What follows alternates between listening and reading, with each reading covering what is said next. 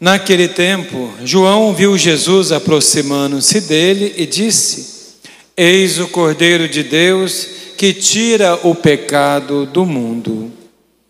Dele é que eu disse: Depois de mim vem um homem que passou à minha frente, porque existia antes de mim. Também eu não o conhecia, mas se eu vim batizar com a água, foi para que ele fosse manifestado a Israel. E João deu testemunho, dizendo: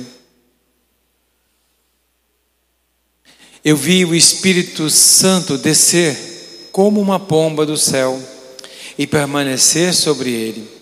Também eu não o conhecia, mas aquele que me enviou a batizar com a água me disse: Aquele sobre quem vires o Espírito descer e permanecer, este é quem batiza com o Espírito Santo. Eu vi e dou testemunho, este é o Filho de Deus. Palavra da salvação. Glória a vós, Senhor. Queridos irmãos e irmãs, começamos hoje, né, a segunda semana do tempo comum. E na primeira semana vimos falar do poder de Jesus, quem era Jesus e a missão. Hoje a liturgia nos convida a olhar a nossa vocação, a nossa missão também em Deus, em Cristo. Na primeira leitura, né, fala, nos fala sobre uma figura enigmática no profeta Isaías fala de uma figura enigmática, o servo sofredor. Quem é esse servo? Esse servo, desde o ventre materno, Deus estava com ele, Deus o conduziu e o chamou. Esse servo ia levar nos seus ombros o pecado do mundo. Ele carregaria todo o pecado do mundo. Esse servo é fiel ao projeto de Deus. Esse servo é o Cristo, que significa Messias, que significa ungido. Ele é ungido de Deus. É ele que veio restaurar Jacó e unir Israel. E no salmo nós vimos que esse servo faz tudo com prazer. Eis que vem o Senhor, com prazer faço a vossa vontade. Com prazer, com alegria, eu sirvo a Deus. Aquele que serve a Deus serve na alegria, no amor. E esse servo é este que serve na alegria, no prazer. Por isso o salmo nos fala desse prazer que esse servo tem em servir a Deus. São Paulo vai nos falar também, falando à comunidade de Corintos, ele vai dizer que ele é o enviado. Enviado significa apóstolo. Ele foi enviado, essa é a missão dele, para aquele povo, aquela comunidade, para que aquela comunidade vivesse a sua vocação, a santidade. Então nós temos duas vocações específicas que Deus nos convida e nos dá pelo batismo, e nos chama também.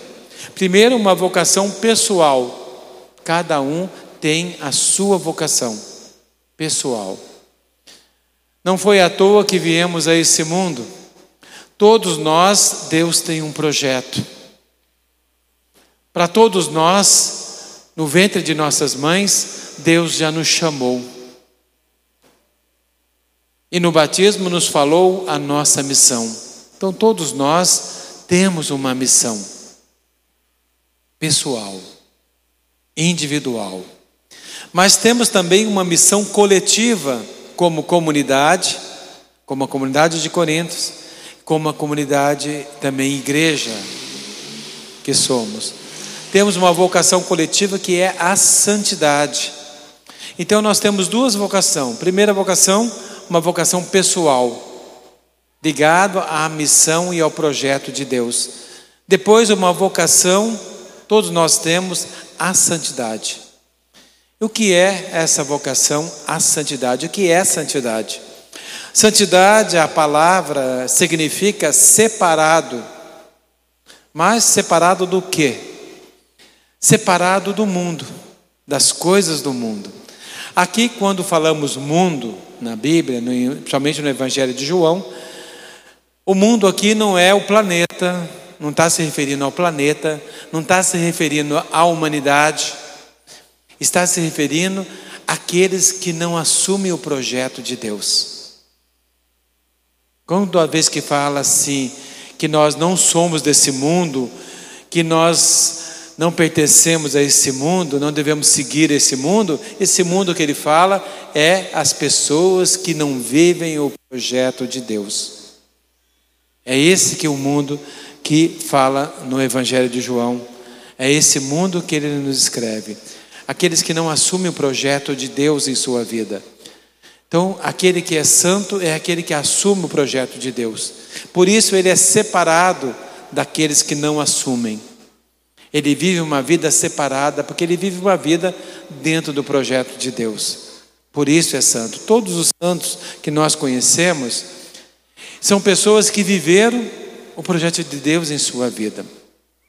O Frei Santo também, né, Maximiliano Kolbe, dizia, ele fez uma vez uma fórmula de santidade, uma forma matemática. Se seguirmos essa fórmula, nos tornamos santos.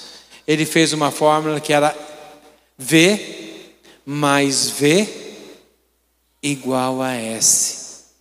A vontade de Deus unido à minha vontade, ou melhor dizendo, né, quando a minha vontade e a vontade de Deus é uma só, eu chego à santidade. É simples. Quando a minha vontade, eu assumo a vontade de Deus como minha vontade, como fez São José, como fez tantos santos, né? São José deixou de sonhar os seus sonhos para sonhar os sonhos de Deus. Maria também disse sim a esse projeto de Deus. Então, esse é o convite para nós. Assumir esse projeto de Deus em nossa vida. Aí seremos santos. Essa é o chamado que nós temos, a vocação que temos. No Evangelho já nos fala justamente, no Evangelho ele vai nos falar no momento em que Jesus vai ser batizado, no batismo de Jesus que nós vimos segunda-feira. Então, o batismo de Jesus, quando o Espírito Santo, Deus diz: Esse é meu filho amado, no qual eu pus todo o meu amor. E sobre Jesus desce então o Espírito Santo, como diz São João, né? Como uma pomba. Né? Não que o Espírito Santo seja uma pomba, mas ele pousou como uma pomba pousa. E permaneceu, isso que é importante. Ele desceu sobre Jesus e permaneceu. Por isso, queridos irmãos, a importância disso. Jesus tem a plenitude do Espírito, por isso ele pode batizar no Espírito, porque ele possui a plenitude do Espírito, ele possui toda a plenitude do amor de Deus, toda a plenitude da vida em Deus. Por isso ele nos pode batizar no Espírito e nos dar uma vida plena, o amor pleno também. Então Jesus é aquele que foi batizado. E João diz uma frase que resume justamente o ser de Jesus e a sua missão. Quando ele diz, quando Jesus passa na frente de João, ele diz: Eis o Cordeiro de Deus, eis aquele que tira o pecado do mundo. Ele identifica Jesus com o Cordeiro. Lembrando aqui do servo sofredor, lembrando também do cordeiro pascal do Êxodo. O cordeiro que foi sacrificado pela expiação de nossos pecados. Jesus é agora o cordeiro pascal. Ele é aquele que vai se sacrificar por nós, pelos nossos pecados. Por isso, ele tira o pecado do mundo. Mas você prestou atenção que aqui, quando João fala, ele fala que tira o pecado, não os pecados. Mas ele fala no singular. Mas o que, que é esse pecado, então, que é a missão de Jesus? A missão de Jesus, ele veio para tirar o pecado do mundo. Mas o que, é esse pecado que ele veio exterminar? Que ele veio tirar do mundo? Na realidade, esse pecado é a raiz de todos os outros pecados. Esse pecado que Jesus fala, que João fala que Jesus veio tirar, é o pecado de não assumir o projeto de Deus na minha vida. Quando eu não assumo o projeto de Deus na minha vida, quando eu não assumo a vontade de Deus na minha vida. Esse é um grande pecado. Quando as pessoas não querem saber de Deus, não querem saber do projeto de Deus, não querem saber da vontade de Deus. É um grande pecado e a gente pode ver que em cima desse pecado surgem outros pecados. E leva a uma infinitude de pecados. Mas é preciso tirar então a raiz do pecado, e é isso que Jesus veio fazer. Ele veio tirar da humanidade, de maneira especial, essa a raiz de todo o pecado. Ele é o cordeiro que veio tirar o pecado do mundo, para que todos nós pudéssemos assumir o projeto de Deus. Se a gente vive o projeto de Deus na nossa vida, nós vivemos a santidade. Aí não há mais pecado. Por isso esse pecado é a raiz de todos. Por isso devemos assumir o projeto de Deus. Muitas vezes, queridos irmãos, na vida, nós assumimos outros projetos que não são de Deus. Quantas coisas que nós fazemos que não são de Deus, não são projetos de Deus para nós não tem nada a ver com a nossa vocação. Nós assumimos muitos projetos que não tem nada a ver. E aí tudo dá errado. Ação e reação.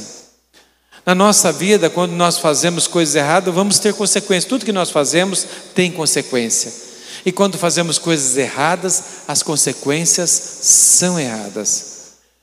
E aí nós culpamos Deus, né? Falamos que a culpa é de Deus. E às vezes nós falamos que Deus, ah, castigou. Não, Deus não castiga ninguém. Às vezes o, o sofrimento que colhemos, as coisas erradas que fazemos, é fruto das opções erradas. Opções erradas que nós fazemos. Então devemos assumir o projeto de Deus em nossa vida, queridos irmãos. Porque o projeto de Deus, quando nós assumimos o projeto de Deus, e você vai perceber isso na sua vida, quando você começa a buscar a vontade de Deus, quando você começa a buscar viver o projeto de Deus, é uma caminhada, não é de uma hora para outra, é um processo de conversão. Mas quando você começa a buscar o processo de Deus, você vai vendo que a nossa vida vai entrando em harmonia. A nossa vida tem, muitas vezes, altos e baixos. Todos nós temos altos e baixos.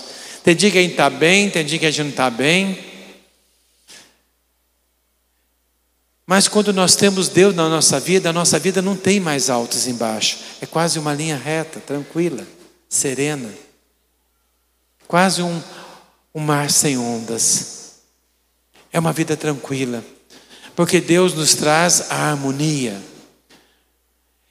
E quando colocamos nosso projeto em Deus, tudo que nós precisamos vai acontecer, vai se realizar. Só que dentro do tempo de Deus. O tempo de Deus é diferente do nosso tempo. O nosso tempo que nós usamos, né? Em grego tem dois tempos, né? Tem o tempo cromos e kairos. Nós usamos tempos cronológicos, que, que é segundo, é, décimo de segundo, segundos, minutos, horas, dias, meses, é, semanas, meses, ano e assim por diante. Esse é o, é o, é o cronologia da nossa vida, o tempo que nós usamos. Mas existe o tempo de Deus, que é o cairológico. É um tempo cairológico, é um tempo da hora certa, das coisas certas, no momento certo.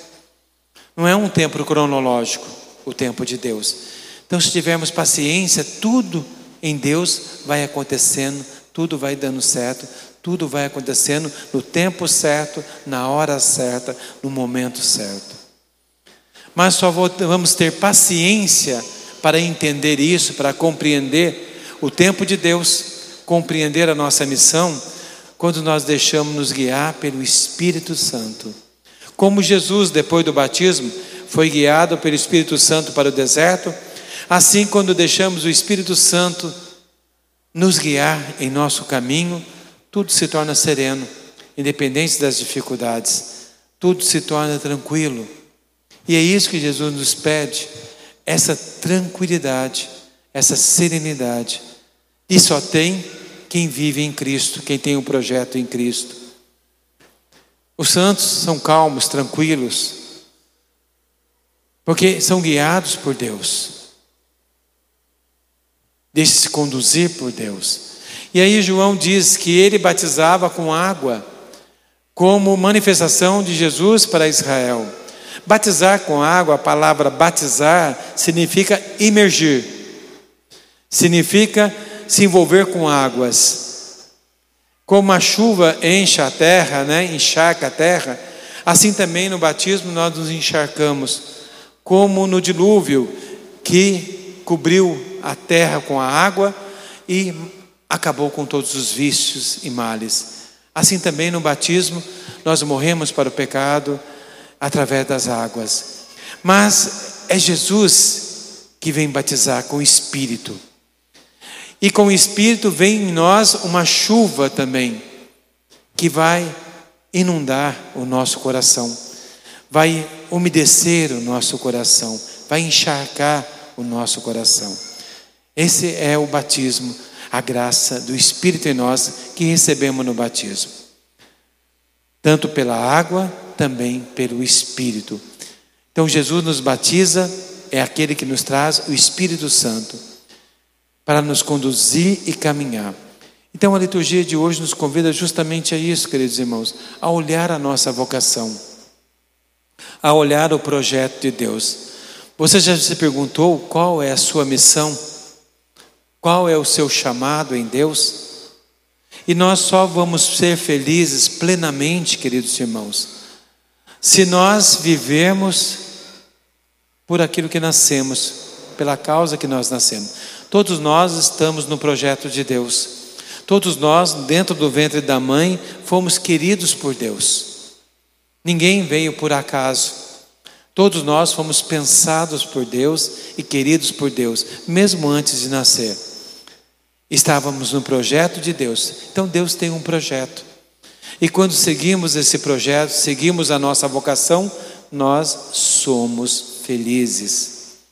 E é isso que Jesus nos convida a essa felicidade, a plenitude dessa felicidade.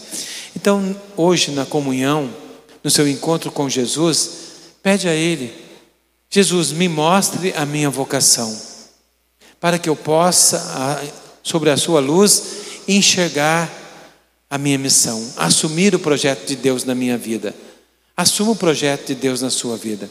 O projeto de Deus na sua vida é para que você seja feliz eu vim para que todos tenham vida e vida em plenitude, felicidade em plenitude, amor em plenitude, graça em plenitude.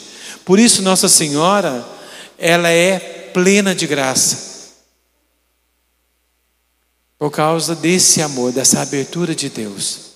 Então, esvaziar-se de nós e nos enchemos de Deus. Então, esse é o convite da liturgia de hoje para que nós assumamos, ah, possamos assumir a nossa missão no Cristo. Possamos de fato ser e viver o projeto de Deus em nós. E você será feliz. E é isso que Jesus quer, que nós sejamos felizes. O plano de Deus é simples. Deus não complica, nós complicamos a nossa vida, mas Deus não complica. Deus é simples e nos chama a uma vida também simples. Se eu viver a vontade de Deus, unir a minha vontade, você vai ver como seremos felizes, independente das dificuldades que a vida pode nos trazer. seremos plenamente felizes em Deus. Então, isso que Jesus nos quer e isso Ele nos convida, que nós possamos assumir em nós a missão de Jesus Cristo. Pensando nisso, eu convido a todos a ficarmos de pé, pedindo a Deus então que nos ajude a vivermos cada vez mais a Sua missão. Por isso queremos também em Deus professarmos a nossa fé.